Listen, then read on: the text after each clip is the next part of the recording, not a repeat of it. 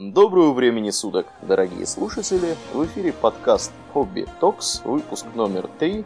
С вами постоянный набор ведущих в лице Домнина и Аурельена. Спасибо, Домнин. Сегодня у нас очень интересная тема. Я думаю, что она близка, скажем так, в некотором, в некотором отношении многим людям, которые э, играют э, во что-либо по вселенной Вархаммера, да и, наверное, не только по ней. Э, поговорим мы про Инквизицию. Да, мы поговорим про Инквизицию и сопутствующие с ней товары, так сказать. А конкретно про разные религиозные идеологические гонения, которые происходили в средневековой Европе. Что же такое Инквизиция, Аурлиен? Инквизиция это отдел такой внутри да. церкви римской католической, который занимался э, борьбой с ересью. Да, ну и если шире, он занимался вообще э, церковными расследованиями. То есть э, буквально слово инквизиция означает следствие, расследование. Э, у нас, например, в России, я не знаю, как сейчас, но до революции точно, это у Чехова упоминается, были отцы-следователи. Отцы-следователи, ну это инквизиторы просто по-русски есть. Они занимались тем, что приезжали для разбирательств с разными приходскими священниками, которые подозревались в продаже там за деньги свидетельств о всяких там причащениях и прочем. В общем, в коррупции подозревались. И, в общем, эта инквизиция и была. А, скажем сразу, что такая инквизиция есть и сейчас. А, между прочим, папа Бенедикт, прошлый папа, а, про которого мы еще поговорим и еще как, он как раз и есть Великий Инквизитор. Ну, по крайней мере, был. Сейчас-то он уже, наверное, не вернулся на прежнюю работу. Но до этого, да, он был. Э, называется она сейчас Конгрегация доктрины веры. Разумеется, никаких она там еретиков не сжигает сейчас. Она вместо этого занимается тем, что приезжает по сигналам о том, что такой-то священник как-то странно трактует Святое Писание или как-то странно себя ведет. Или странно смотрит на молоденьких мальчиков. Ну что, да. Что в последнее время у них, к сожалению, да. стало, стало бичем католической церкви. И, собственно, бичом только. Бичом, бичом. Да. Бичем это бомжом. Бичом, да. Э, кстати, говоря... А, ну да, ну про папу мы еще поговорим, да, да про, про, про старого папу. Как. Да, ну, давай, наверное, начнем с того, как вообще эта инквизиция появилась. Ну, э, инквизиция появилась далеко не сразу в церкви, несмотря на то, что церковь с самого начала имела довольно много врагов, э, всякие ереси были, ариане, например, э, разные ереси, которые мы уже как-то раз упоминали. А что за ариане? Ариане — это учение Ария, которые считали... Ну, они много чего считали, но главное, что они считали э, Христа не равным своему отцу, а таким, как бы, младшим богом. И это течение было крайне популярно в Европе э, в эпоху Рима еще. Э, его осудили на одном из церковных соборов — а потом ариане еще довольно долго брыкались и трепыхались, и на Украине даже. Во времена Лжедмитрия и Смутного времени они тоже были. Там действовал какой-то Матвей Твердохлеб и пропагандировал это арианство. Э, сейчас, я так подозреваю, уже все, кончилось. Так вот, э, в те ранние времена для разбирались с ересями применялись церковные соборы. Э, они должны были прийти к общему знаменателю касательно толкования постулатов веры и религиозной практики, а все, что выходит за рамки этого, объявлять ересью и осуждать. Так были осуждены монофизиты, монофилиты. Э, это очень запутанные ереси, которые связаны с какими-то э, спорами о том, чего больше в Христе. То ли он человека бог, то ли он богочеловек, то ли что-то там еще. Вот, это я так подозреваю, монофизиты уже и сами сейчас не смогут объяснить. Да, я вот здесь хочу сделать небольшую ремарку по поводу того, что вообще считать ересью. Вот это нужно четко определить. Да. Ересь это любое неверное понимание священного текста. Mm-hmm. Это достаточно четкое определение.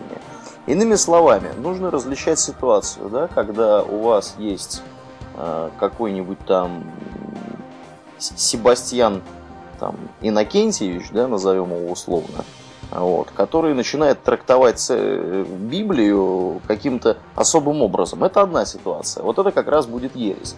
Вот. А если у вас там приехали какие-то загорелые ребята кудрявые, да, назовем их условно маврами, вот, а вы живете в Испании, и все это, а, а мавры проповедуют там какое-нибудь магометанство, то это никакой ересью не является, это просто Просто иноверцы. Да, приехали. просто иноверцы, с ними должны разбираться светские власти. Правда, да. не факт, что, что им сильно понравится то, как они будут разбираться.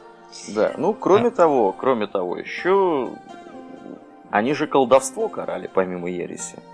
Вот эти ну самые, да, да. Дело в том, что э, как бы е еретик это христианин, как бы в целом, угу. но другой христианин.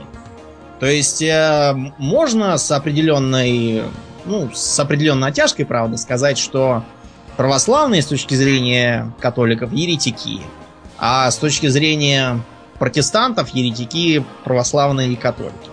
С точки зрения протестантов одних еретики все остальные протестанты и так далее.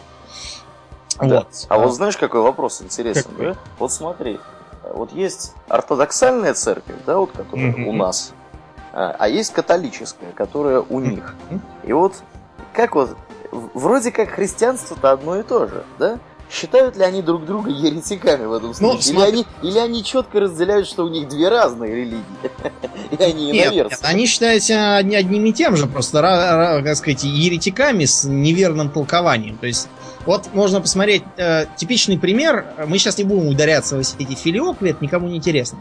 Типичный пример. Э, как в православной церкви называют э, мать Иисуса. Мария, наверное. Богоматерь а, Бога... называют. Ага, а Девой Марии как раз очень любят католики. Католики ага. Просто потому, что для католиков, а у них упорно то, что она дева. Она для них как бы такой суррогат богини девиц. Да? А у православных а, Богоматерь олицетворяет материнство первую очередь. Угу, то есть трактовка разная. Да, вот такой получается разный подход. И, и можно, например, посмотреть на то, как выглядят православные церкви, посвященные Богоматери.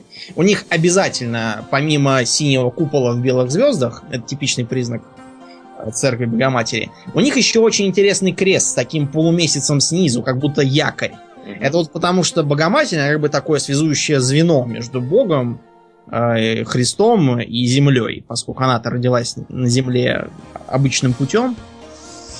Вот. Но э, мы отвлеклись. Так вот, поначалу действительно очень много было всяких ересей, проблем, с ними вели борьбу, э, разбирались, но разбирались, как правило, силами местных властей.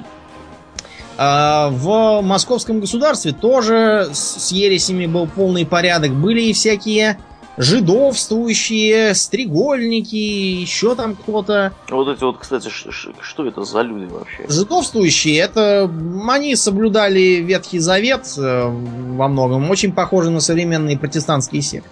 Ага. Вот, они занимались тем, что слишком упорно соблюдали требования Ветхого Завета и зато назывались жидовствующими. А стрегольники выстригали себе на голове то ли крест, то ли еще чего-то. И, в общем, они э, откалывались от официальной Понятно, церкви. то есть тоже отличались, по сути. Да, в общем, кончилось для них все это печально. Вот, всех их там перебили. Еще за, ну, не ересь, а просто проигравшее течение церкви можно считать нестяжателей. А это кто такие? Стяжатели во главе с Нилом Сорским, это времен Ивана Третьего, по-моему, если ничего не путаю. Э, это было такое течение, которое проповедовало э, бедность в церкви, ее опрощение, отказ от владений богатствами и прочим. Они... Дор- дорогими часами, да, например? Ну да. Часов-то не было, да, были холопии, прочие приятные вещи. Понятно. Понятно. Противостоял им группировка Иосифлян во главе с Иосифом Володским. Иосиф Володский считал, что наоборот, церковь должна быть сильной, иначе она не сможет играть в культуре хоть какую-то роль. Если она будет только нищенствовать и убираться, то ее никто даже слушать не будет. Победили иосифляне, вероятно, потому что этот Иосиф Волоцкий был духовником Ивана Третьего. Говорят, что он, ну, так как он должен был у него исповедь принимать, он про него знал всякие нехорошие вещи. Грозил их растрепать. Но мы не узнаем, о чем это было, тем более, что напрямую к инквизиции это не относится. Вернемся к э, ней. Инквизицию ага, да, вот я, создал... Да-да-да, я хотел у тебя спросить еще такой момент. Вот как бы про ереси, про отечественные, скажем так, так да? Как бы мы поговорили. А вот, собственно, искореняли-то их как? Централизованно? А... Или, или Местные власти их искореняли. Нет, местные власти и местные церковные власти. То есть выглядело это обычно как? К а, гражданам, если это были более или менее значимые товарищи, знатные, типа боярыни Морозовой, им приходил э, местный настоятель и начинал увещевать их отречься от этой ерунды. Если увещевания после многократных попыток не помогали, значит их арестовывали и сажали в Кутузку. В Кутузке их опять призывали от, отречься и покаяться. Если они и там упорствовали, то э, сажали в сруб, сруб э, заколачивали и сжигали. Вот. Без затей. Если это были какие-нибудь мелкие товарищи, то их обычно без затей хватали. Слово и дело. После краткого разбирательства, если выяснялось, что точно так все было, их просто казнили разными способами. Ну, наверное, давали возможность все-таки отказаться. Это смотря что. Вот, например, был такой случай, когда каких-то плотников за употребление телятины казнили. Я не знаю, что там такое за проблема с телятиной и почему тогда было запрещено ее есть, но факт тот, что э, как бы нельзя же сказать, э, чтобы они там, не знаю, выблевали как-нибудь телятину, правильно? Поэтому их, видимо, решили счесть счесть совершенно неисправимыми. Да. Вот. Так оно примерно было. То есть у нас инквизиции таковой не было. По какой причине? По такой, что православная церковь являлась, по сути, частью государства, а не какой-то внегосударственной структурой, которая пыталась его подменять. У нас же симфония властей угу. с византийских времен, поэтому можно было полностью полагаться на остальные э, ветви аппарата власти. То есть просто светская власть занималась да. вот этими вопросами. Да. Понятно. Ну, я так понимаю, что во многом это же похоже на структуру и католической инквизиции, с той лишь разницей, что в католической инквизиции э, было, скажем, два основных направления, как на уровне каких-то более или менее... Ну, там, правда, отличие было какое, что... Э, хотя нет, не, не было там никакого отличия. Там mm. ситуация была какая? Либо папская была инквизиция, либо была инквизиция, собственно, того государства, в котором все это дело происходит. Mm-hmm. Ну вот, а чаще всего действовала и та, и та. Просто какая-то была более, си- более сильная, а другая была такая вот подчиненная, скажем так.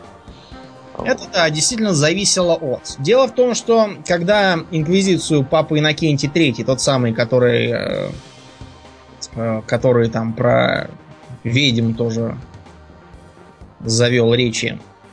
А, когда она была создана, католицизму угрожали разные ереси. В том числе угрожала ей, например, такая вещь, как альбигойство. О, да, об этом надо, наверное, немножко подробнее поговорить. Да, а альбигойцы, они же катары, а, были чем-то вроде, как сказать, а, альтернативной альтернативного христианства. То есть э, они создали совершенно параллельную сеть приходов. Э, вот, они отрицали то, что нужно платить десятины в Рим. Они проповедовали какие-то коммунистические совершенно идеалы, которые требовали всеобщего равенства, Э, отмены всяких там сословий, рыцарей, э, господ и прочего, чтобы все жили в таких э, коммунах и все повально трудились. Кстати, напоминает, знаешь что? Угу. Напоминает небесное государство Тайпинов, которое было в позднем цинском Китае. Там то же самое было, такое повстанческое государство внутри государства было, в котором все объединялись в коммуны, запрещались азартные игры и наркотики, и все должны были поститься, молиться и трудиться. Вот. С трудом ее заборола императрица Цеси. Так вот, э, эти самые катары в Тулузе э, создали целое государство в государстве. Причем с ними не было никакой управы, потому что местный э, властитель э, тулузский, э, несмотря на то, что 40 раз обещал э, отречься и навести порядок, ничего так и не делал. Вот. И поэтому был произведен крестовый поход. Тулузу разгромили, всех там убили.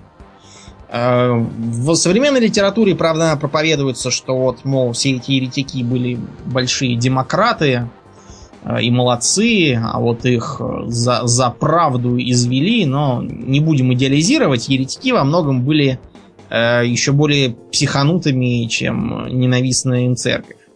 Я вот на минуточку э, уточню, что вот этот вот крестовый поход, который ты упомянул, угу. который в истории называется Альбегойским крестовым походом или Катарским крестовым походом, все это происходило в начале 13 века, э, длилось это мероприятие 20 лет, и по его результатам был уничтожен по меньшей мере миллион человек. То есть, чтобы понять масштабы вот этого всего мероприятия. Да, то есть э, у нас обычно принято считать, что крестовые походы обычно организовывались э, католической церковью против каких-то там э, товарищей иноверцев, да, в Константинополь там куда-то едут, Ричард Львиное Или сердце. Новгород. Да, да, куда-нибудь. Вот. А тут, пожалуйста, вот тебе, пожалуйста, да, благополучные товарищи, вот, казалось бы, да, эти катары, против них крестовый поход.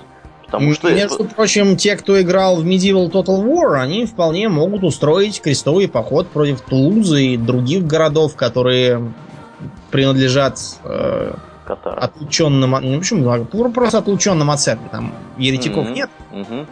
в таком виде. Там можно просто отлучиться от церкви и получить крестовый поход на свой город, вполне себе христианский. То есть, ну, в любом случае, получается, что вот эти все э, крестовые походы, да, и вся вот эта вот деятельность инквизиторов, она, получается, сводилась э, к тому, что не столько там боролись с, какими, с какими-то там товарищами, э, которые пытались чего-то наколдовать, да, сколько боролись с распространением опасных идей, которые могли подорвать политическое влияние католической ну, церкви. товарищи, которые пытаются наколдовать, они же как бы сиюминутной-то угрозы не представляют.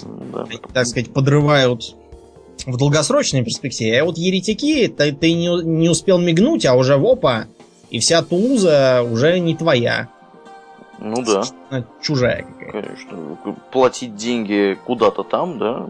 Угу. Мы лучше не будем. Да, у нас будет. А за такой разговор короткий. Да. Ты упомянул испанскую инквизицию. Несмотря на то, что инквизиция в принципе была и в разных э, других странах тоже, но наиболее известна именно испанская и отчасти португальская. Поскольку она была создана по инициативе тамошних правителей. А, почему было так? Дело в том, что Испания а конкретно свежеобъединившиеся королевства Арагона и Кастилии во главе с христианнейшими монархами Фердинандом и Изабеллой испытывали серьезную проблему. А, эти земли были отвоеванными у мавров. А в связи с местной спецификой это означало, что на территории государства живет довольно много нелояльного опасного населения. Какие были две группы в этом нелояльном населении? Ну, я так подозреваю, что одной группы были, видимо, сами мавры. Так. А второй группой, наверное, были евреи. Конечно. А, строго говоря, никаких мавров и евреев уже тогда не было, потому что а, всем маврам и евреям было предложено либо переходить в христианство, либо отправляться к чертям на рога. Вот, из страны. А, Мавры, перешедшие в христианство, назывались марисками, а евреи марранами. Кстати, именно э, этот факт используется какими-то ненормальными, которые обвиняют э, писателя Александра Волкова, который про изумрудный город писал, угу. в том, что он э, э, иносказательно боролся с евреями Поскольку там у нее третья, не третья, четвертая книжка про э, племя марранов, угу. которых использовал для завоеваний злобный Урфинджус. И вот, э, что это якобы там э, какую-то еврейскую диктатуру изображает. Но про теории заговора мы еще тоже сегодня поговорим. В общем, остались мараны и мариски. Но веры ни тем, ни тем не было никакой. И, кстати, довольно справедливо. Поскольку, скажем, иудаизм разрешает делать что угодно ради сохранения жизни, кроме идолопоклонства. То есть, если вдруг э, тоталитарный режим требует не соблюдать субботу и потреблять каждый день по три молочных поросенка, запивая их, не знаю, свиным молоком. Я, я, я не знаю, есть ли такое, но предположим, что есть. То все это разрешается. Главное не поклоняться статуям и идолам. Ну вот тут можно провести параллель, да, вот этой гибкости подхода э, к значит, я не знаю, как это правильно называется, но если не ошибаюсь, это что-то вроде устава, да, э, армейского, который, mm-hmm. который не позволяет, например, вот, да, вот есть российский устав и израильский. Вот, согласно израильскому уставу, насколько мне известно, ты можешь сделать все, что угодно, когда тебя взяли в плен, mm-hmm. лишь бы тебя не убили. Mm-hmm. То есть в интересах сохранения своей жизни можешь что угодно говорить, что угодно. В общем, короче, твоя основная задача сделать так, чтобы тебя не прикончили. Согласно российскому уставу, ты можешь назвать только свое имя, значит, номер там, да, своего жетона, все. Больше Более ты не обязан... Сдаться, сдаться ты можешь только в случае исчерпания э, возможностей к сопротивлению. Да, да, да. да. Вот. Без этого это считается военным, ну, не военным, я имею в виду, должностным преступлением. Да, ну и потом можно тебя за да. это карать как-то. Ну вот, вот у них у них также все устроено было. Да. И, и, и, уже тогда. Евреи изворачивались. Например, есть такое блюдо в испанской кухне, такая колбаса из курятины и там еще чего-то. А, такую колбасу они специально изобрели, чтобы прикидываться а, добрыми католиками. Ага. В Испании же добрые католики колбасу постоянно крутили и ели. Ну а вот там э, евреев поначалу выщемляли, потому что они не, не строят коптилин и не делают колбас. Потому что из свинины. А, а из говядины колбаса же плохая, правильно? Угу. Вот. И они поэтому стали из курятины с добавками говядины делать колбасу. И вот такая колбаса до сих пор есть. Говорят, вкусная. Слушай, а как вот вообще, давай расскажем нашим слушателям, как вот вообще происходил процесс, да, вот, э, значит, человек евреи, да, там, со своей семьей, говорят, что а вот они приняли, значит, там, христианскую веру, ну, уезжать никому не хочется, и прекрасно Конечно. их понимаю. Вот. Как их можно уличить вообще в том, что они э, не все-таки иудаисты, а не христиане? Ну как, например, можно заметить, что э, в субботу, шаббат, у них подозрительно тихо, при этом не только они сами ничего не делают, даже их слуги ничего не делают. Вот. Э, потому что сказано там ни, ни, ни жена твоя, ни раб твой, ничего твоего. Угу. Кроме того, э, некоторые другие аспекты, вроде надевания новой рубахи э, хозяином дома на, на шаббат. Вот. Понимаете, в средневековой Европе нельзя было...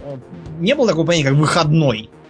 То есть там было, конечно, воскресенье, но в воскресенье не было такого запрета на работу, то есть там стирать, там, я не знаю, пол местить, все равно надо еду готовить.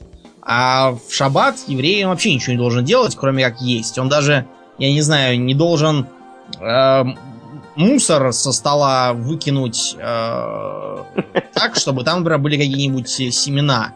Ну, там от, я не знаю, от, э, со, со стола. Потому что иначе эти семена могут прорасти, и получится, что он этот день сеял хлеб, правильно?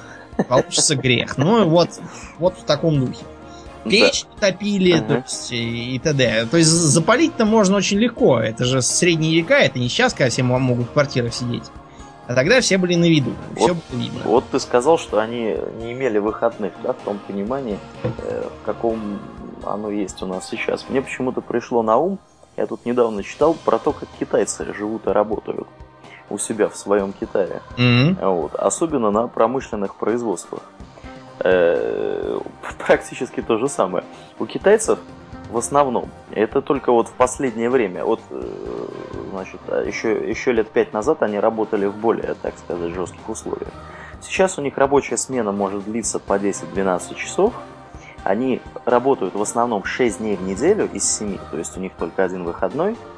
Вот. И кроме того, у китайцев э, очень э, маленькие отпуска. То есть у них, э, если ты новый сотрудник и там проработал меньше трех лет на заводе, да, на своем, где ты работаешь, там собираешь телефоны или еще что-то, или там ноутбуки и так далее, то тебе положено в год не более пяти дней оплачиваемого отпуска. Вот. После там то ли трех, то ли пяти лет, значит, там еще пять дней добавляются. Но там не, то ли не больше 15, по-моему, не больше 15. А вот, в итоге, в конечном. То есть, представляете, вот у вас в году отпуска может быть не больше 15 дней. А поначалу вообще 5. Это еще 6 дней, да. 6 дней в неделю работаете. И это у них, у них это считается большим достижением Большим. вперед. Потому, Потому что... что, например, в Южной Корее вплоть до 90-х а, выходных у многих, ну не у всех, но у многих, не было никаких. Совсем. Вообще. А у, у которых был, у тех было воскресенье. И то в него периодически приходилось работать. Это вот так строится экономическое чудо. Да. Экономическое чудо это когда всех строят и пинками гонят по 12 часов работать без выходных. А рассказывать, что экономическое чудо будет от того, что выберут э, из трех кандидатов одного, это обман, не пьешь. Ну или построят где-нибудь город-сад с научными производствами. Да, да, да. И зарубежными, зарубежными учеными, да, и нанотехнологиями. Ну, вот. не будем о грустном, да. Да, грустном, мы лучше поговорим об очень грустном, то есть об инквизиции дальше. Так вот, а, а, инквизиция в Испании строилась именно на таких вот прогосударственных началах. Она должна была избавить страну от нелояльного населения, при этом желательно еще и э, конфисковав всю их собственность. То есть перед Инквизицией стояла такая задача, как раскулачивание, по сути дела. Ну да. То есть вот эти вот несчастные евреи, да, которых заставляли переселиться, у них еще и имущество а их отнимали. На, на выезде из страны, опа, вывод, вывод капиталов из Испании согласно закону запрещен. И извольте ехать в одних портках. Конечно. Что ж ты думаешь? Вот. Э, надо еще сказать вот что. Евреи в Испании были не такие, как вот сейчас все представляют, такой в шляпе со скрипочкой там, с какой-то из странной одежде и, и носки заправлены в штаны. Вот. Или штаны в носки. Я не знаю, как правильно сказать. На самом деле, так, тамошние евреи были совершенно другими. Там были такие евреи дерзкие, типа уже упоминавшихся нами в одном из недавних выпусков э, Бенни Сигельбаума, Мейра Шушланского и Мейра Коэна. Вот, то есть там были такие суровые товарищи, они пользовались нелюбовью испанского населения за то, что они очень крепко дружили с мусульманскими властями, и по этой причине э, часто им отдавались на откуп налоги, например. То есть налоги они начинали драть сами, и при этом э, в три шкуры, чтобы отбить свои затраты. Вот. Их поэтому вот так приставали под горячее одобрение населения.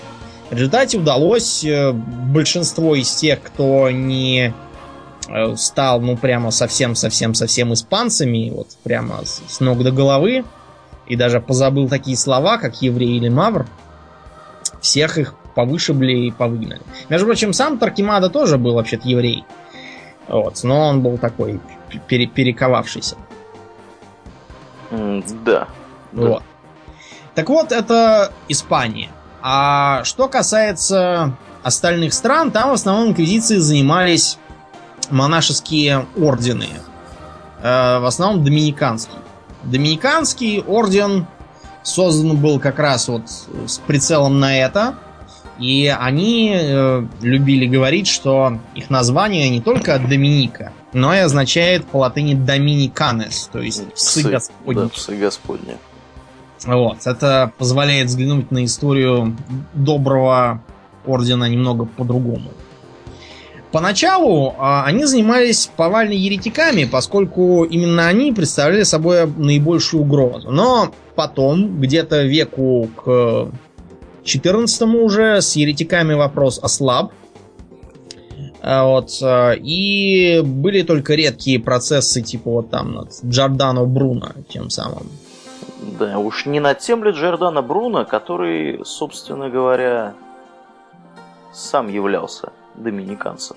Да, он был монах, доминиканец, действительно. А, считается, что его сожгли за то, что а, мол, он отстаивал теорию того, что Земля вращается вокруг Солнца, но это было пунктом, наверное, 20 в обвинении, потому что на самом деле а, он рассказывал, что Иисус Христос сам был колдуном, называл окружающих собаками и ослами, говорил, что нужно церковь разогнать и открыть новую с ним во главе говорил, что никакого ада или там чистилища нету, что это все придумали только церковники, чтобы выманивать там бабки на всякие там исповеди и покаяния и пожертвования. Ну и, в общем, разумеется, его сожгли. Че ж, да, чё? да, если долго ругать власти, можно и на костер попасть. Удивительно, конечно.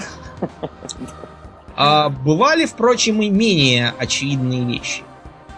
Про орден тамплиеров слыхали все – Э, вкратце напомню, что Орден Тамплиеров возник э, с целью э, создания военизированной организации на Ближнем Востоке. Тамплиерами, храмовниками их называли потому, что они защищали храм гроба Господня. Вот, и задача их состояла в том, чтобы, ну, скажем так, соединить преимущество рыцарства с его военной мощью и управляемости, послушности и целеустремленности духовенства. Поскольку э, рыцарь-храмовник, э, он, ну, он был, в общем-то, просто воинствующим монахом. То есть, э, э, например, вот э, мясо кушать два раза в неделю. Обратите внимание, что монахи обычно мясо не кушают. А вот этим можно было, потому что, ну, понятно. Да, род деятельности у них потому такой, что, который да, требует усилий сильного пайка, да. Десятая часть хлеба с принадлежащих полей отдается бедным. А, кстати, есть нужно молча. После э, ужина тоже нужно сидеть молча, за исключением случаев, когда идет война и нужно переговариваться по роду деятельности. Э, никаких мехов, кроме овчины, никакого там золота-серебра, и если ордену пожертвовали позолоченный доспех, то его надо красить в черный, и только после этого можно носить. Коней каждому не больше трех. А, это джентльменский набор. Потому что меньше трех коней рыцарю нельзя. Бриться нельзя. Никак. Надо ходить с бородой. А, нельзя иметь шнурков. Нельзя спать на нормальной кровати. Только на тюфике из соломы. А, в казарме во время сна должен гореть огонь. Я так подозреваю, чтобы нельзя было там под одеялом втихую бухать там или еще что-нибудь. А, никаких там личных шкафчиков, мешков. Ну, то есть все это можно, но только никаких там завязок на них быть не должно, никаких замков. Все должно быть открыто. И даже крышек лучше не иметь. Никакой личной переписки. Вся переписка читается публично. Никаких личных подарков там. Все подарки строго в собственность. Да и вообще никакой собственности нельзя. Всю собственность передается ордену. А, не случайно тамплиеров называли бедными братьями. А, нельзя на всякие развлечения тоже отвлекаться.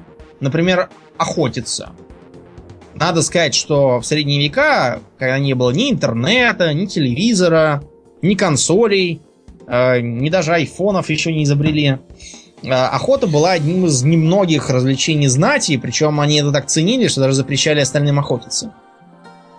Да, и если ты оленя подстрелил в королевском лесу, то да. все, тебе кранты. Кранты, конечно. Вот. И разрешено было охотиться с тамплиером только на львов, которые еще тогда жили на Ближнем Востоке. Вот. Почему-то это объяснено тем, что ибо они ходят кругами и ищут кого бы пожрать. Ну, честно говоря, мне кажется, все люди иногда начинают ходить кругами и ищут чего бы сожрать. Вот. Не, не знаю, что львов так дискриминируют. Я подозреваю, что это просто оправдание, потому что лев считался такой благородной дичью. И запрещали всякие игры, кроме шахмат. Потому что шахматы э, считались военной игрой. Ну, там типа, да, всякие пешки, там, офицеры, цари-короли. В некотором роде можно действительно сказать, что это полезно для тактического мышления. Вот, э, то есть у них был очень суровый устав, причем гораздо более суровый, чем у многих современных им монахов. Можно припомнить всякие э, циркуляры, которые рассылали главы монашеских орденов, а также местные епископы подшефным монастырям. Э, циркуляры эти в основном повествовали о разных там э, запретах для монахов. Причем характер запретов, он, скажем так, весьма красноречиво описывает их э, образ жизни. Запретить монахам распивать всякие настойки за обедом и ужином.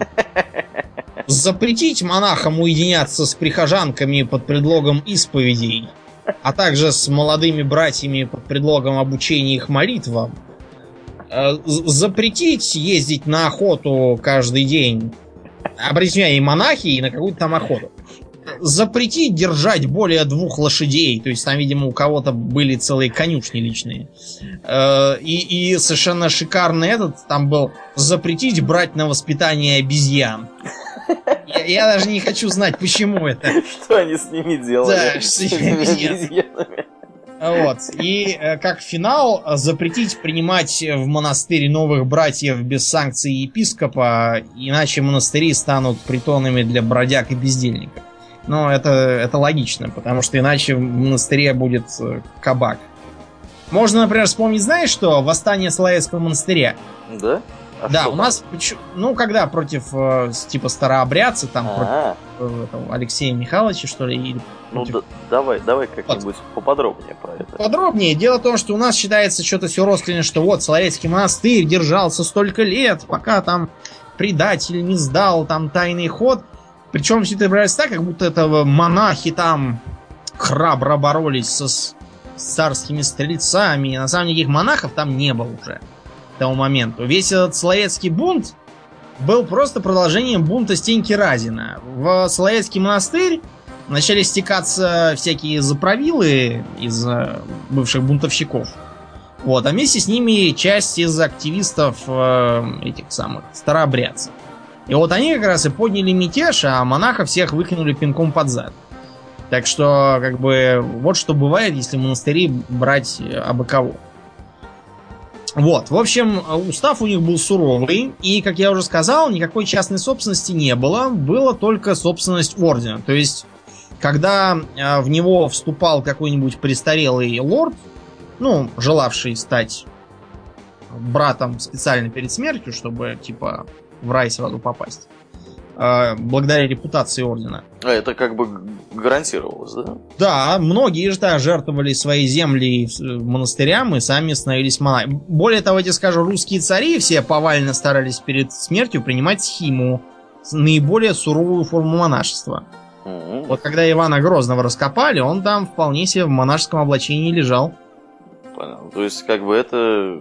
Это общая практика была. Ну, я понимаю, что это общая практика, но считалось, что это прямая дорога как бы в рай. Да, да причем я тебе скажу больше. Как-то раз в э, тамплиеры, ну, туда вообще разные знатные товарищи э, вот, ломились.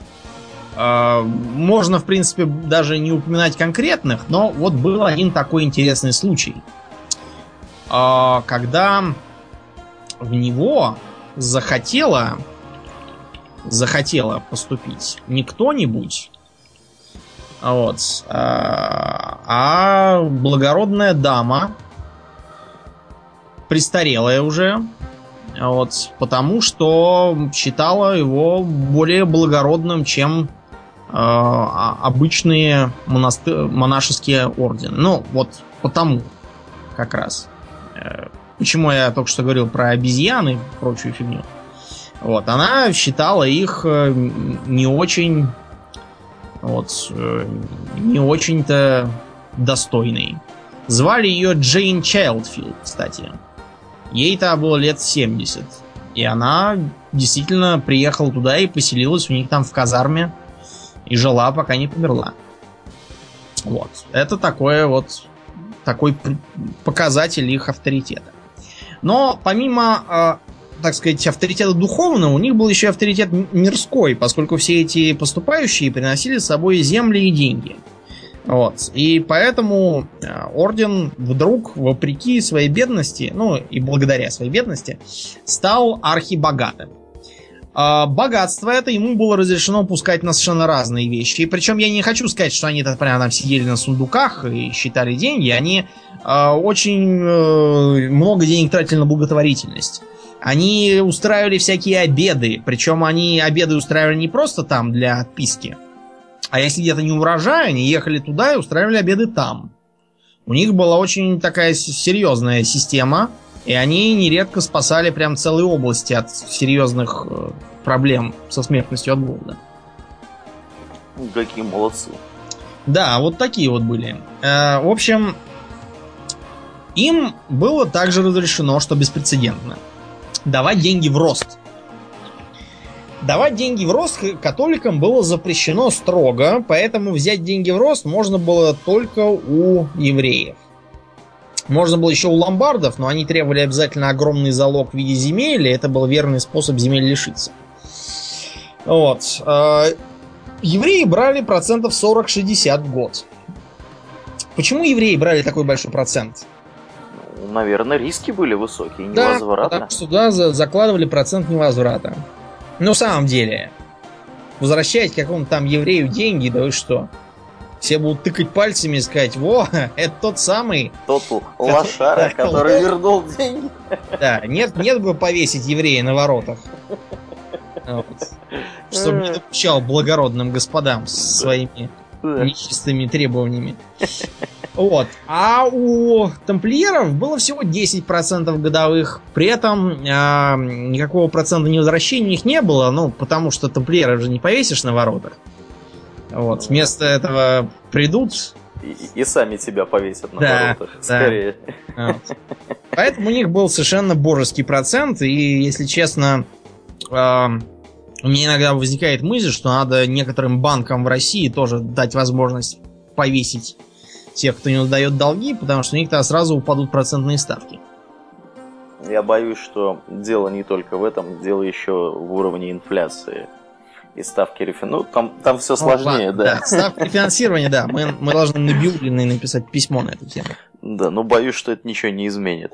Итак, мы же про Орден Тамплиеров да, заговорили не случайно. Он не случайно заговорился, потому что ростовщичество – верный способ разбогатеть, а также верный способ приобрести политическое влияние. Например, один французский король, э, когда что-то там он стал возбухать против Ордена, ему сообщили, что пока вы добрый католик, ну, то есть э, добрый друг тамплиерам, вы будете королем, а нет, так нет. Это все потому, что, наверное, четверть всех э, вассалов этого короля Франции были тамплиерами. Вот. И э, на заре своего могущества, не на заре, я имею в виду, в зените могущества, тамплиеры могли выставить армию в 15 тысяч человек. Это очень много. Э, потому что 15 тысяч человек, ну, та же Франция, наверное, могла бы выставить столько же, при условии, что все вассалы не заортачатся, не скажут, что нету, не, не, не будут саботировать ничего, а придут и все сделают как надо. Разумеется, такого не бывает. Это сказка только. Все рыцари благородны. Поэтому это была страшная сила. Ну так вот, а, плавно переходим к королю Франции, который был несколько позже описываемых событий, Филиппу Красивому. Он же Филипп IV. Да, обратите, кстати, внимание, что почему-то в Европе у них манера э, всех королей и вообще правителей называть по внешним признакам. Да. Ну... У них там был какой-то Карл Лысый, то Карл Толстый. Не хватает только Карла Похмельного и Карла в трениках, и я бы мог сказать, что со мной подъезде живут прямо такие духовные братья французских королей и герцогов. Да, ну на самом деле не только, конечно, по внешности. У англичан, например, был там Эдуард Исповедник и всякие прочие. Иоанн Безземельный. Безземельный, да. Ну, клички давали, чтобы, да. чтобы различать их. Так вот, Филипп четвертый красивый, он был, конечно, не знаю, красивый такой мужик, но при этом он был еще и очень умный. А, Умный он был в таком средневековом смысле, а, потому что, ну, что будет делать умный король, когда э, его вассалы, шайка э, корыстных, циничных клетвопреступников, никто не хочет слушаться, города зажимают налоги, духовенство занято чем хочет и совершенно не собирается поддерживать своего короля национального, вместо этого кивает в сторону Рима, который вообще-то никто.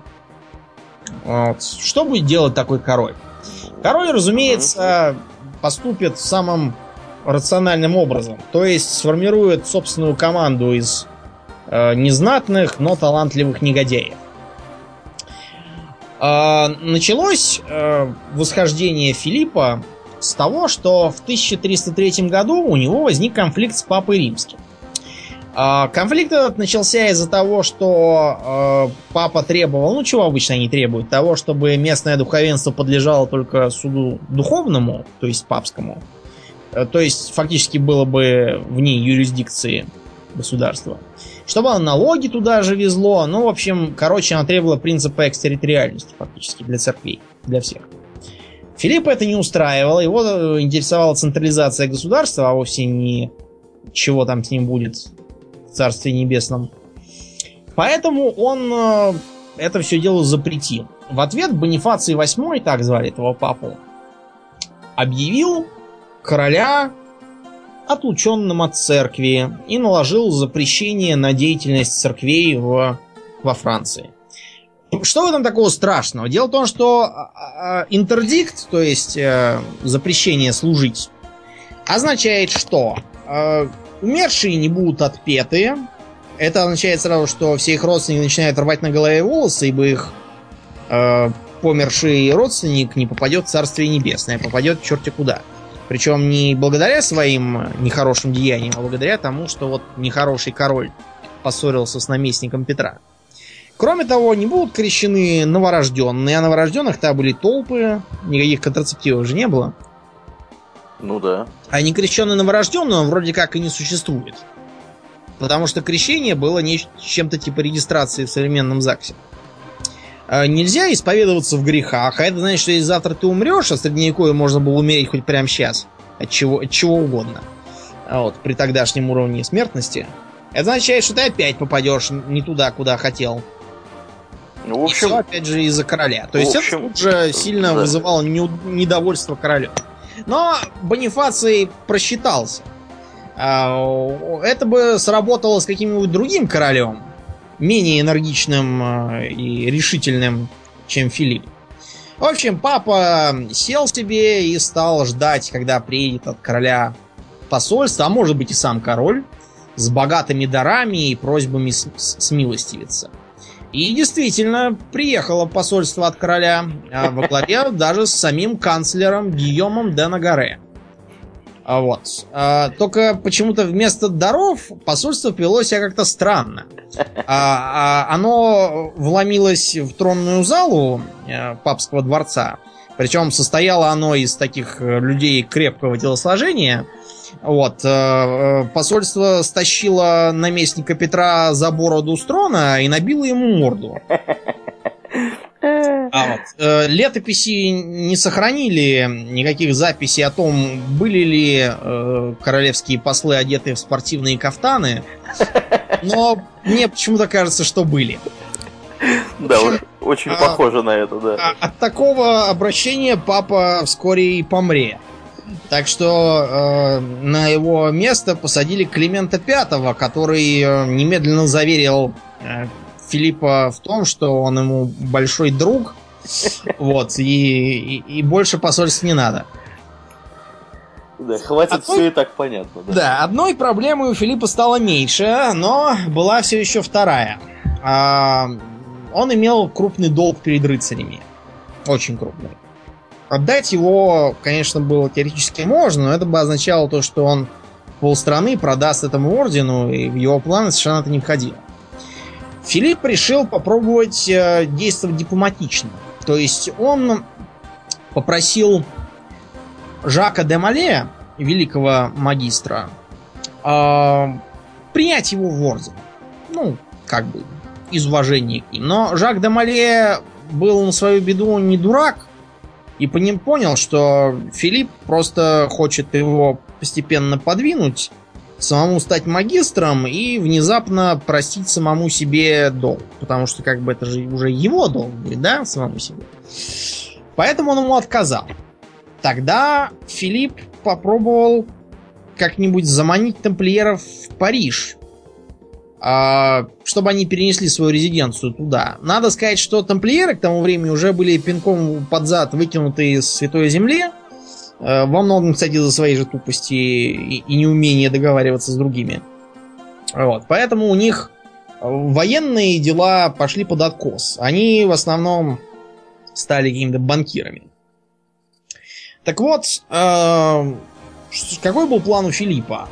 Он хотел слить их с орденом госпитальеров, ну, под предлогом того, что вроде как уже Святой Земле ничего нету, и держать 40 орденов э, орденов нет смысла.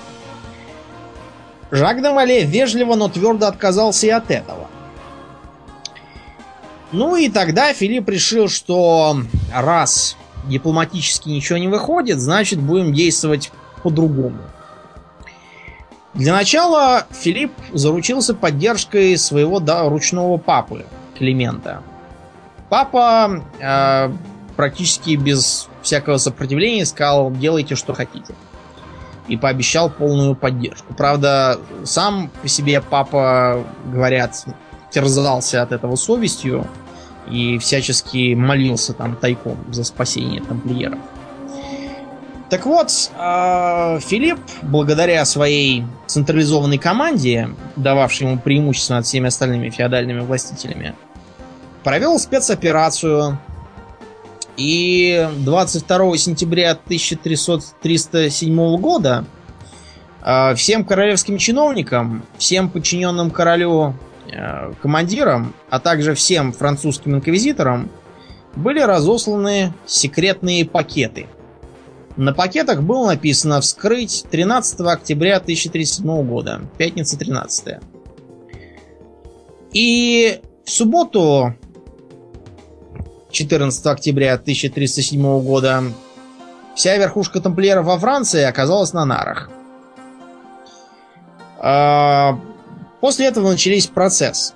Что требовалось Филиппу? Ну, план номер один у Филиппа был, а, разумеется, присвоить их деньги. Денег он никаких не нашел. При этом э, говорили разные. Одни говорили, что они все перевезли в Ла-Рошель, прознав каким-то образом про грядущие аресты. Э, возможно, они где-то их еще спрятали. Может быть, они их распределили по мелким местам в надежде, что таким образом их никогда не найдут. Короче, денег Филиппу не досталось. В этом рыцари его перехитрили. Но упускать их в любом случае было невозможно. Э, против рыцарей выдвинули разные идиотские, правда, обвинения, что они топтали распятие, занимались разными нехорошими делами, э, еретические молитвы всякие возносили, поклонялись черному козлу. Ну, в общем, применили черный пиар. Да, да. Ну, в общем, все, все, чего могли придумать, то и придумали. Вот, они э, все были подвергнуты пыткам, и все, разумеется, тут же признались. Причем признались они, судя по сохранившимся протоколам, я не знаю, они, вероятно, хором признавались, потому что все, все рыцари говорили ровно одними и теми же словами. А потом они от этого всего отпирались, потом ведь признавались. Короче, э, обычно дальше с ними было следующее. Во Франции их всех посожгли. А, мелочь всякую посадили в тюрьмы, кое-кого просто лишили всяких там титулов и земель, повыгнали из стран. Вот. В других странах тоже действовало распоряжение папы о распуске ордена тамплиеров, но там никакого резона ссориться с людьми не имели, правильно? Ну да. И поэтому там в основном это делали шаля и валя в стиле орден запрещен, а, гуляйте, ребята. Свидание. С тех пор тамплиеры стали легендой, породили огромное количество разных бредовых теорий и, и прочего. Главным образом насчет того, куда делись их деньги. Да, э, и многие даже спорят о том, откуда эти деньги брались. Там были теории вплоть до того, что они в Южной Америке имели колонию, оттуда перли серебро. И чего-то там э, на эту тему указывают якобы то, что э, этот самый Колумб, когда плыл в Америку, у него были такие характерные красные кресты на парусах кораблей. Так вот, это как раз тамплиерский крест. Я уж не знаю, что там у него было за кресты, и почему кресты. Это все вилами по воде писано. Так вот, э, мы плавно подошли к, вообще к теориям заговора. Э, надо вам сказать, что мы с Ауреленом теории заговора не то чтобы очень жалуем, потому что, ну, э, как-то они выглядят очень глупо. Иногда даже бредово, скажем Бредово. Прямо. Вот, например, знаменитые... Какие у нас есть теории заговора? Масоны. Да, да, да. Повествует она о том, что всем в мире заправляют масоны, а основывается эта теория на анонимных признаниях самих масонов. То есть, э, когда в Англии свергли короля и отрубили ему голову, э, масоны заявили, что это они. А когда через некоторое время короля опять на место вернули, э, какие-то, видимо, вторые масоны сказали, что это все они сделали. Вот. А когда еще через некоторое время а, какие-то, наверное, третьи масоны появились, потому что в Англии короля опять погнали во время славной революции. А, и действительно нашлись третьи масоны, которые сказали, что это все их был хитрый план. А, потом, что у нас есть? Есть заговор евреев всемогущих. Э, это кто такие? А, ну, всяких там сионских мудрецов и прочих, что всем в мире, а, всем в мире правят а, могучие евреи. Причем всемогущество евреев заметно уже потому, что а, они уже лет, наверное, 50 никак не могут разобраться с тремя с половиной боевиками, которые живут от них в часе езды. До того могущественно мировое еврейское правительство. Да, вот, это, видимо, так... какой-то очень серьезный заговор. Да, это, видимо, какой-то хитрый план, которого мы не способны понять. В общем, все эти а, анонимные признания неизвестно кого в том, что вот это они масоны, это они все делают, они напоминают что-то типа басни Крылова про зайца. Э, ну, где там звери э, медведя изловили и стали его делить, угу. видят, что заяц тут что-то тоже уже появился и тоже в дележку лезет. И ему говорят, мол, ты чего? Тебя никто на ловле не видал. Да из лесу так кто все я его пугал и вам доставил прямо в поле сердечного дружка. Вот это, мне кажется, из той же оперы.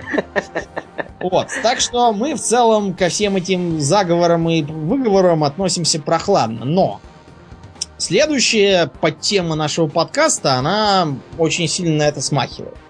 Поговорим мы об обществе Иисуса, более известном как иезуиты.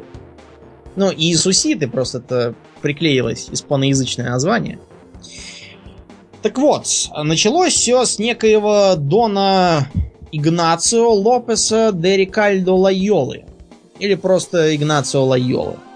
Родился он в 491 году Занимался типичными для испанского аристократа делами.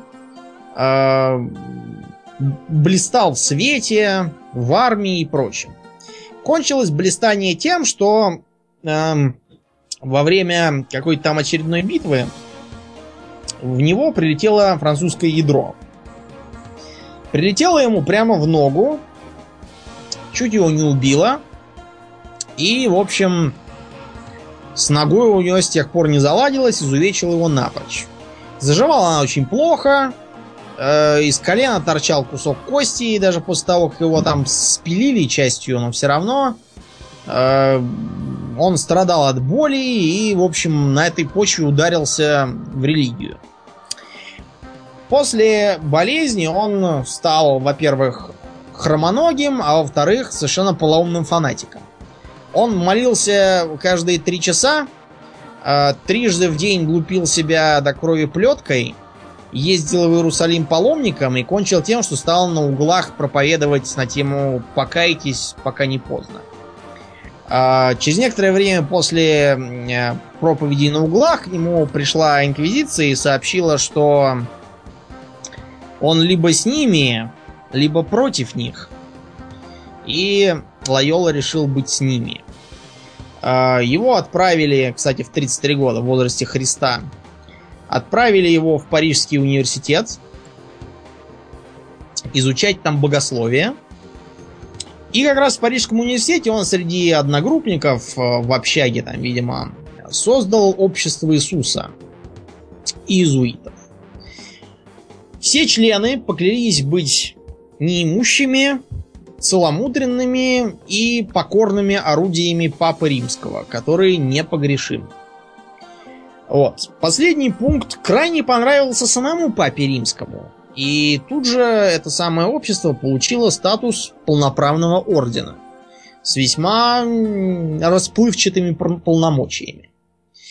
На самом деле, а, непонятно, я думаю, будет многим, почему какой-то непонятно кто с тремя с половиной собутыльниками так заинтересовал Рим. Но давайте вспомним, что было в начале 16 века. Что такое случилось в 1517 году в пределах Саксонии? 1517 году в пределах да, Саксонии? в пределах Саксонии как раз тогда, весной, по-моему, этого года, появился доминиканский монах Иоганн Тецель. И этот Иоганн Тецель продавал народу индульгенции. Что такое индульгенция? Скажи нам, Аурлиен. Индульгенция – это возможность отпущения грехов за деньги. Правильно. Платишь деньги, тебе отпускают грехи. Угу. Индульгенции, как мы уже упоминали в том нашем выпуске про пиратов, завел а, папа, забыл, как его звали на престоле, но до этого он совершенно точно назывался Балтазар, Балтазар Косса, и был он пират-работорговец по основной профессии. Неудивительно, что он стал папой римским. Так вот, а, это было способом поправить пошатнувшиеся финансовые дела папства, поскольку а, папы римские к тому моменту стали весьма разгульную жизнь вести. То есть э, э, стали интересоваться всякими раскапываемыми, ну, все-таки Италия же, да, Рим, раскапываемыми статуями, э, рисованием всяких фресок у себя в дворцах, вазами, там, пьесами, книжками. Многие папы, кстати, были самыми настоящими сатанистами, демонологами. Изучали всякие там книжки по колдовству. Вероятно, чтобы лучше бороться с этим. Э, знали разные там языки, в том числе арабский, кстати говоря. Ну, это было нужно, чтобы читать разные ценные книги античности, которые на латыни не существовали, а сохранились только как арабские переводы. Вот. Э, в общем, на это все были нужны серьезные деньги. Э, к тому же, папа ну, должен был постоянно заручаться поддержкой всяких своих товарищей. Ну, чтобы его завтра не убили и не посадили нового папы. Это тоже стоило денег. Ну и, наконец, папа должен был постоянно вести внешнюю политику, с кем-то воевать, кого-то там завоевывать, хватать, сажать. Вот, это все тоже недешево. Нужны были денежки. Так вот, как раз в 517 году эта практика получила очень серьезный отпор. Дело в том, что вид Тецеля, в разнос торгующего вечной жизнью, привел в ярость августинского монаха по имени Мартин Лютер. А дальше Лютер пошел и начал дискуссию в том виде, в котором тогда было принято – прибил э, к вратам местной церкви пергамент, на котором было написано 95 тезисов против индульгенций. Тезисы там самые разные, одни призывают к авторитету Библии, другие к э, суждениям разных авторитетных богословов, третьи просто призывают простейшую логику. В общем, э, индульгенции он всячески разгромил. Лютера стали таскать на разные соборы и требовать, чтобы он покаялся. Он сперва ездил, а потом, пометуя о судьбе своего предшественника Яна Густа, который тоже вот как-то раз поехал на собор, да вот только обратно не приехал, а, стал скрываться, ему стали помогать разные местные курфюрсты, которым надоела власть папы и конкуренция с его епископами. Вот, и началась реформация, которая привела к тому, что вся северная половина Европы заполыхала ересью и прекратила всякое общение с э, Римом. А главное, перестал платить ему деньги, что важно. А в Англии никакого Лютера, конечно, не было, зато в Англии был кто? Король, Король Генрих VIII, да. который знаменит был чем? Который знаменит был уже хотя бы тем, что извел изрядное количество своих жен в попытке mm-hmm. жениться повторно. Если не ошибаюсь, он был то ли четыре раза женат, то ли не больше ли. По дома и выше, 6 у нас. Вот, вот я как раз и думал, что 6. Вот да. Э, сперва он был женат, э, из-за чего все началось-то, на Екатерине Арагонской, испанке, как понятно можно сказать. И так как она ему никаких сыновей не принесла, а сын ему был архи нужен, чтобы упрочить свое положение э, во главе Англии, он с ней решил развестись. Но папа римский, которому он так уже что-то там не понравился, запретил ему развод. Ну и по этой причине он сказал, ах так, ну тогда у меня будет своя христианская церковь э, с Блэк Джеком и разводами. И объявил о создании церкви Англии, англиканской церкви, с самим собой во главе. Вот. И очень хорошо, кстати, нажился на том, что разорил сразу всякие католические монастыри. Вот. Э, в игре Европа Универсалис можно, кстати, проделать то же самое. Очень выгодное дело. Вот. А, там тоже начался протестантизм. Это сильно обеспокоило Святой Престол. Именно поэтому ему не приходилось особо выбирать при, так сказать, э, наборе сторонников. Разные протестанты, э, еретики, раскольники. Католичество, в общем-то, трещало по швам. И поэтому папа уже рад был чему угодно. Игнатий Лайола пришел в восторг и развил бурную деятельность. А, по идее, его общество должно было а, объединять агентов влияния Рима, которые как бы с одной стороны монахи, а с другой стороны не сидят в келье, не постятся, не молятся, а вместо этого живут и работают в самых разных сферах деятельности. Под При прикрытием. Этом... Да, да. Вот. И направлений у них было три. Миссионерское, дипломатическое и образовательное. Миссионеры должны были ехать в самые разные закутки, типа Америк всяких с Африками, э, и Азии, кстати, и там э, нести свет католицизма. Дипломатическая э, сторона должна была внедрять своих агентов в э, правительство всех европейских государств пробираться к разным там хлебным местам, э, на которых можно было в, в зародыше задушить протестантизм. Ну, а образовательным товарищам нужно было открыть сеть школ, в которых совершенно безвозмездно э, начать образовывать молодых людей, причем не только благородных, но и неблагородных, вот, образовывать их надо было, с одной стороны, так, чтобы они были очень умны, а с другой стороны, чтобы они следовали католицизму. А, благодаря неистовой энергии Лайолы, его религиозному фанатизму, а также, вот, что редко бывает в сочетании с предыдущими двумя признаками, а его гибкости мышления, все это внезапно двинулось и поехало. А, дело все в чем? А, обычно всякие мероприятия такого типа, они наталкиваются на подводные камни из-за своей э, жесткости и догматизма. А, то есть, э, например, вот такой пример. Когда в Китай добрались миссионеры из разных там европейских стран, выяснилось, что там уже довольно давно и успешно проповедуют христианство иезуиты. И, разумеется, эти приехавшие миссионеры все испортили. Потому что иезуиты не приезжали и не говорили, так, вы тут все гнусные язычники, а ну-ка бегом э, поститься, молиться и слушать радио Рим. А, кстати, с вас еще церковная десятина. Разумеется, с таким подходом можно было попасть разве что на бег по папуасам. Вот. Или там на, на деревянном осле поехать к предкам, как практиковалось в Китае была просто такая деревянная, деревянные козлы, которым гвоздями прибивали недовольных, вот, и оставляли на солнышке.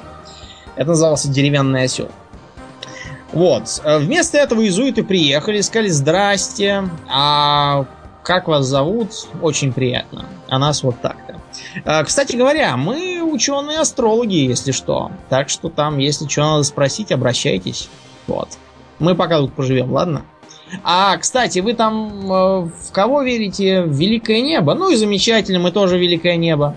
Мы его называем, правда, немножко по-другому, но тоже, в общем-то, одно и то же. В общем, э, мы с вами будем тут жить. Я думаю, мы подружимся.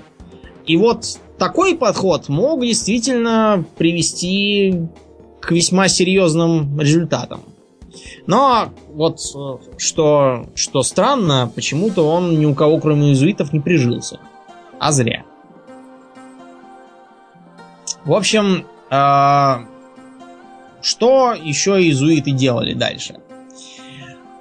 Э, их отличительной чертой было то, что они беспрекословно подчинялись. То есть, вот представьте, э, какой-нибудь блестящий дворянин поступает в иезуитский колледж. Между прочим, именно в них учились такие люди, как Дидро, Вольтер, э, Сервантес, который Дон Кихота написал, Галилей, кстати, который про вертящуюся землю доказывал. Он именно там этого нахватался. Рене Декарт, знаменитый математик и философ. И кончилось все, кстати, тем, что там этот Мольер, французский драматург тоже, он там же учился. А, единственная разница с настоящими иезуитами у этих людей была в том, что их иезуиты научили. Но по окончании обучения сказали им до свидания, потому что они не годились для их целей. Для их целей годились э, люди горячие, фанатичные, при этом умные и, что интересно, такие благородные благородные, знаете, в таком виде, в котором э, человек начинает верить в высшее благо. Ну, вы поняли, почему. Почему от них требовалась э, повальная покорность? Потому что их могли отправить куда угодно. Вот вы когда в какую-нибудь глобальную стратегию играете, вы же не спрашиваете юнитов, шпионов там каких-нибудь, которых вы посылаете на опасные задания. Поедут они или не поедут? Конечно, поедут. Вот и тут требовалось то же самое. Какого-нибудь э, французского молодого дворянина могли взять и отправить э, в Индию, причем вовсе не торговать пряностями, а проповедовать черт знает кому э, катехизис. А, можно было, не знаю, поехать в Гренландию и там заняться заготовками моржового клыка и сидеть там годами. Или э, более приятное назначение э, приказания стать любовником какой-нибудь там герцогини. Или, э, я не знаю, устроиться лакеем. Я не шучу, лакеем какому-нибудь Д'Артаньяну. Э, Д'Артаньян вспомнил не случайно, потому что, помнишь, там у него был приятель Арамис? Да. Так вот, Арамис в мушкетеры подался как раз потому, что он был иезуит. Mm-hmm. Об этом там так и говорит. Гибкость э, мышления, она вот именно так, э, так и описывалась. Цель оправдывает средства. Это произнес сам Лайола. И иезуиты добились потрясающих результатов. Они придушили распространение протестантизма везде, куда могли. Не могли они только в Северной Америке его не пустить. Потому что туда уже успели понаехать протестанты, про которых мы сейчас тоже поговорим. Вот. И они там сами любых иезуитов бы истребили. Они сумели удержать Францию в католицизме, ну, по крайней мере, в большей части. А, в общем и целом Германию, то есть Священную Римскую империю, тоже в католицизме. Обратите внимание, что чехи, которые а, как бы собратья Яна Гуса, сожженного подлыми католиками, за правду. Тем не менее, они католики. Вот. Они же удержали Польшу от сползания в бардак, что, кстати, странно. Я вообще подумал бы, что Польша с ее склонностью к бесконечным междуусобным войнам протестантизму бы поддалась только так. И поэтому, в общем, протестанты сумели угнездиться только в маленьких государствах на побережье. Типа Голландии, типа Дании там всякой, Скандинавии и прочей. Ну и, по-моему, в Швейцарии кальвинисты сидят. Да, да, в Швейцарии тоже кальвинисты, про Жана Кальвина мы тоже сейчас скажем.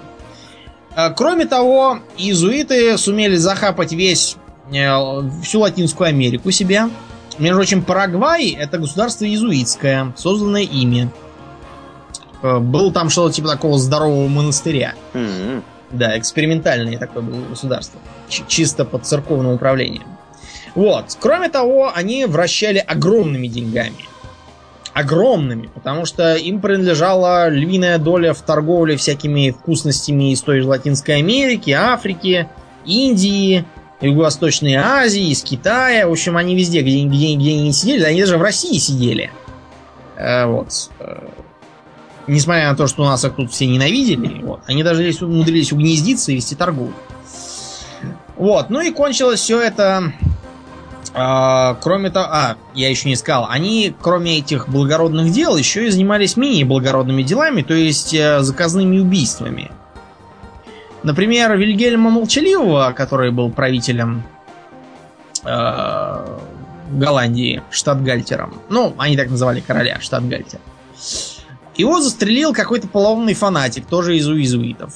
Э, Эрарда его как-то звали, или как-то. А, Баль- Бальтазар Эрарда. Он же Бальтазар Жерар. Смотря по какому языку. Э, Пойманного этого Жерара, он даже не пытался скрыться, он его просто застрелил у всех на виду из пистолета, когда он обедал. Э, Казнили так, что, я не знаю, мне кажется, чтобы такие казни придумать, это надо неделю сидеть и рядить. Говорят, что суд, который был над этим самым Эрардой, занимался не установлением вины или невиновности, а скорее придумыванием, как бы его поинтереснее казнить. Вот, и, и- и подольше. Тем не менее, иезуитов это совершенно не смущало. Точно так же э, был организован пороховой заговор в Англии. Тоже иезуитская рука. Конечно, э, этот самый, как его звали-то, Гай Фокс. Гай Фокс был иезуитом чистой воды. Задача состояла натащить пороху в подвал дворца этих самых парламентов. Здание, здание парламента. да. парламента, взорвать его тогда, когда там будет сразу и заседание парламента обеих палат, и сразу этот, и король тоже прибудет, чтобы всех угробить. Ничего из этого не вышло, э, неудавшегося агента повесили, предварительно выпотрошив и поджарив его потроха на сковороде. Вот. А Англия так и осталась протестантской. И, кроме того, получила весьма веселый праздник.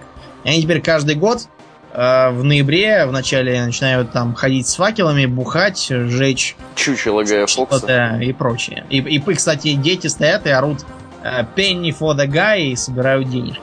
Не знаю почему. Кончилось все это тем, что против них восстали все. Против них восстали и протестанты, которых ненавидели органические, и католики, которым надоело их вмешательство во все подряд. Вот, и разные там коммерсанты, которым не нравились их преференции. И иезуитов, э, в общем, пришлось даже официально распустить. Но они никуда не исчезли.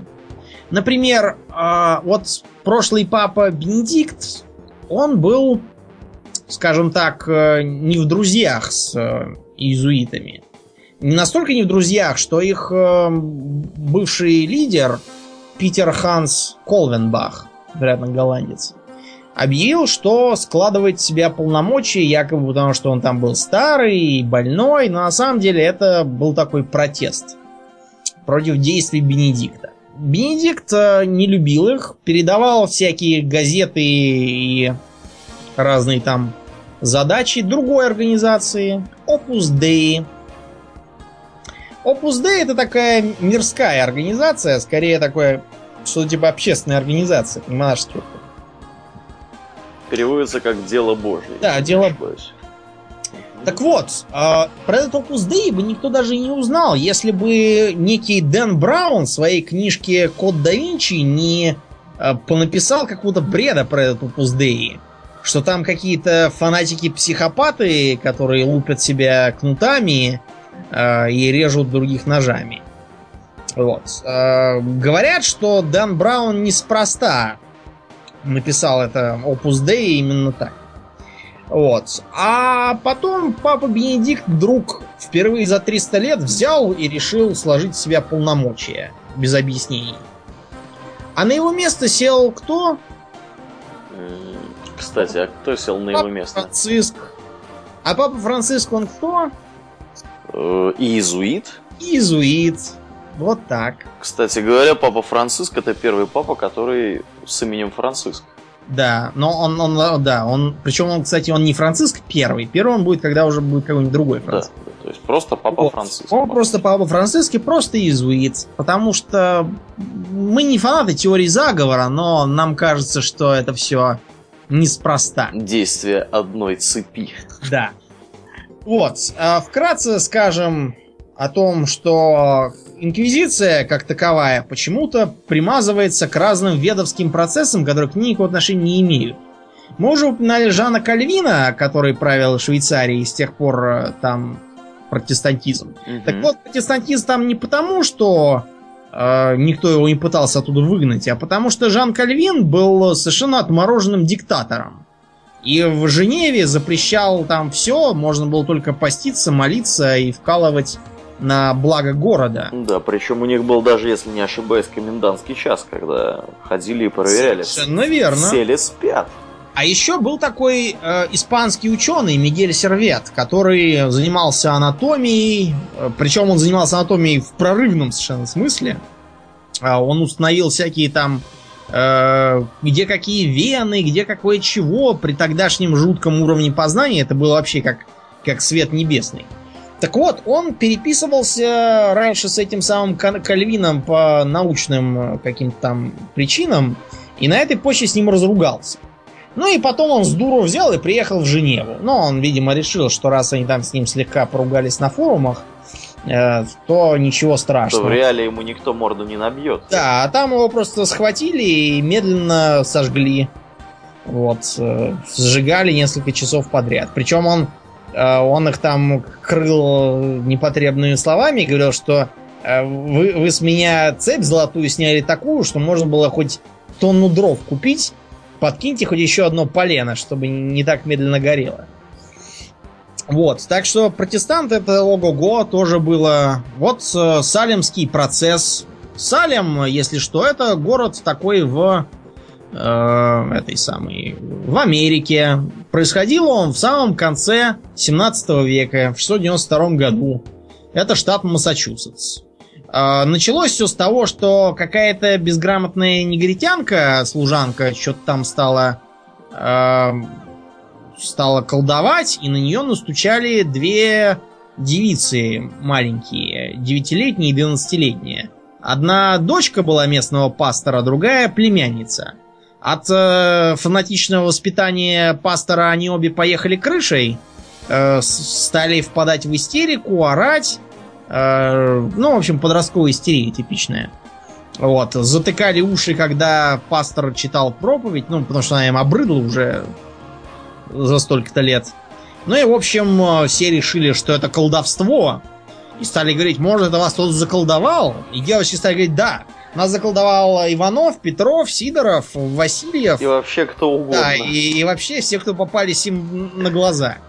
Вот. э, Кончилось все это тем, что 19 человек повесили, одного задавили камнями, ну, это пытка такая была, подкладывали на доску, которую клали на грудь камни, все тяжелее, чтобы он признался, но он, видимо, решил, что хрен вам.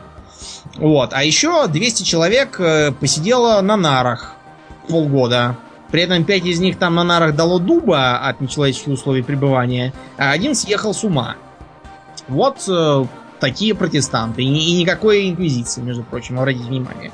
Э, закончить удалось только после того, как из э, крупных городов приехали федеральные власти и сказали, вы что, совсем охренели? Вот, и весь этот цирк с конями разогнали. Так что никакой инквизиции иногда бывает и не нужно. Да, все сделают сами. Все, да, сделают сами. Так вот. Селяне, скажем Селяне, да, без затей. И, наконец, давайте подумаем. Мы в разных играх и фэнтезийных мирах не раз встречались с Инквизицией. Что можно вс- вспомнить на скидку? Можно вспомнить Dragon Age, где есть темплары, которые являются Инквизицией, по сути. Можно вспомнить... Э, Вархаммер надо вспомнить. Да, ну в первую да, очередь. в первую очередь оба Вархаммера. Мы можем вспомнить также э, кое-что типа Инквизиции в Моровинде, ординаторы. Э, мы можем вспомнить еще игру э, Инквизитор, там, где надо было каких-то в каком-то странном мире, где бог умер, и все, кто в него верит, инквизиторша должна была мочить. Э, Мы можем вспомнить также разные другие игры, типа вот Кодекс войны, там был инквизитор, побочный персонаж. А Вот, можем вспомнить, э, ну, в общем, много чего. Так вот, что интересно в этих играх? То, что там инквизиция не имеет такой прям вот однозначно негативной э, ауры, как обычно э, историческая инквизиция воспринимается у нас в мире. Почему так может быть, Аурелий? М, Не знаю, может быть, мозги включили просто разработчики. Но мне кажется, что дело тут в отличиях между фэнтезийными мирами и нашим. Вот в нашем мире инквизитор, который сжигает ведьму, это психопат однозначно. Потому что ведьм нет, мы знаем. А в нашем мире инквизитор, который сжигает человека, который утверждает, что Земля вращается вокруг Солнца, это тоже это об- обскурантист и мракобес. Мы знаем, что вокруг Солнца вращается. Но вот, скажем, в Вархаммере инквизитор, который сжигает э, людей, которые верят в э, богов хаоса, или, скажем, инквизитор в том же Dragon Age, который охотится на магов, ставших одержимыми демонами. И демоны там самые настоящие, которые способны наделать таких дел, что ого-го.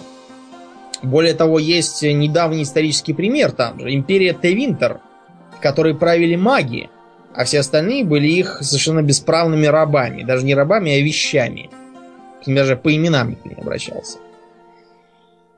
Кроме того, давай попробуем представить реальное общество, в котором есть магия. Ну, примерно такая, как фэнтези. Мгм. Но выглядеть оно будет не так, как фэнтези, потому что в нем будут править волшебники.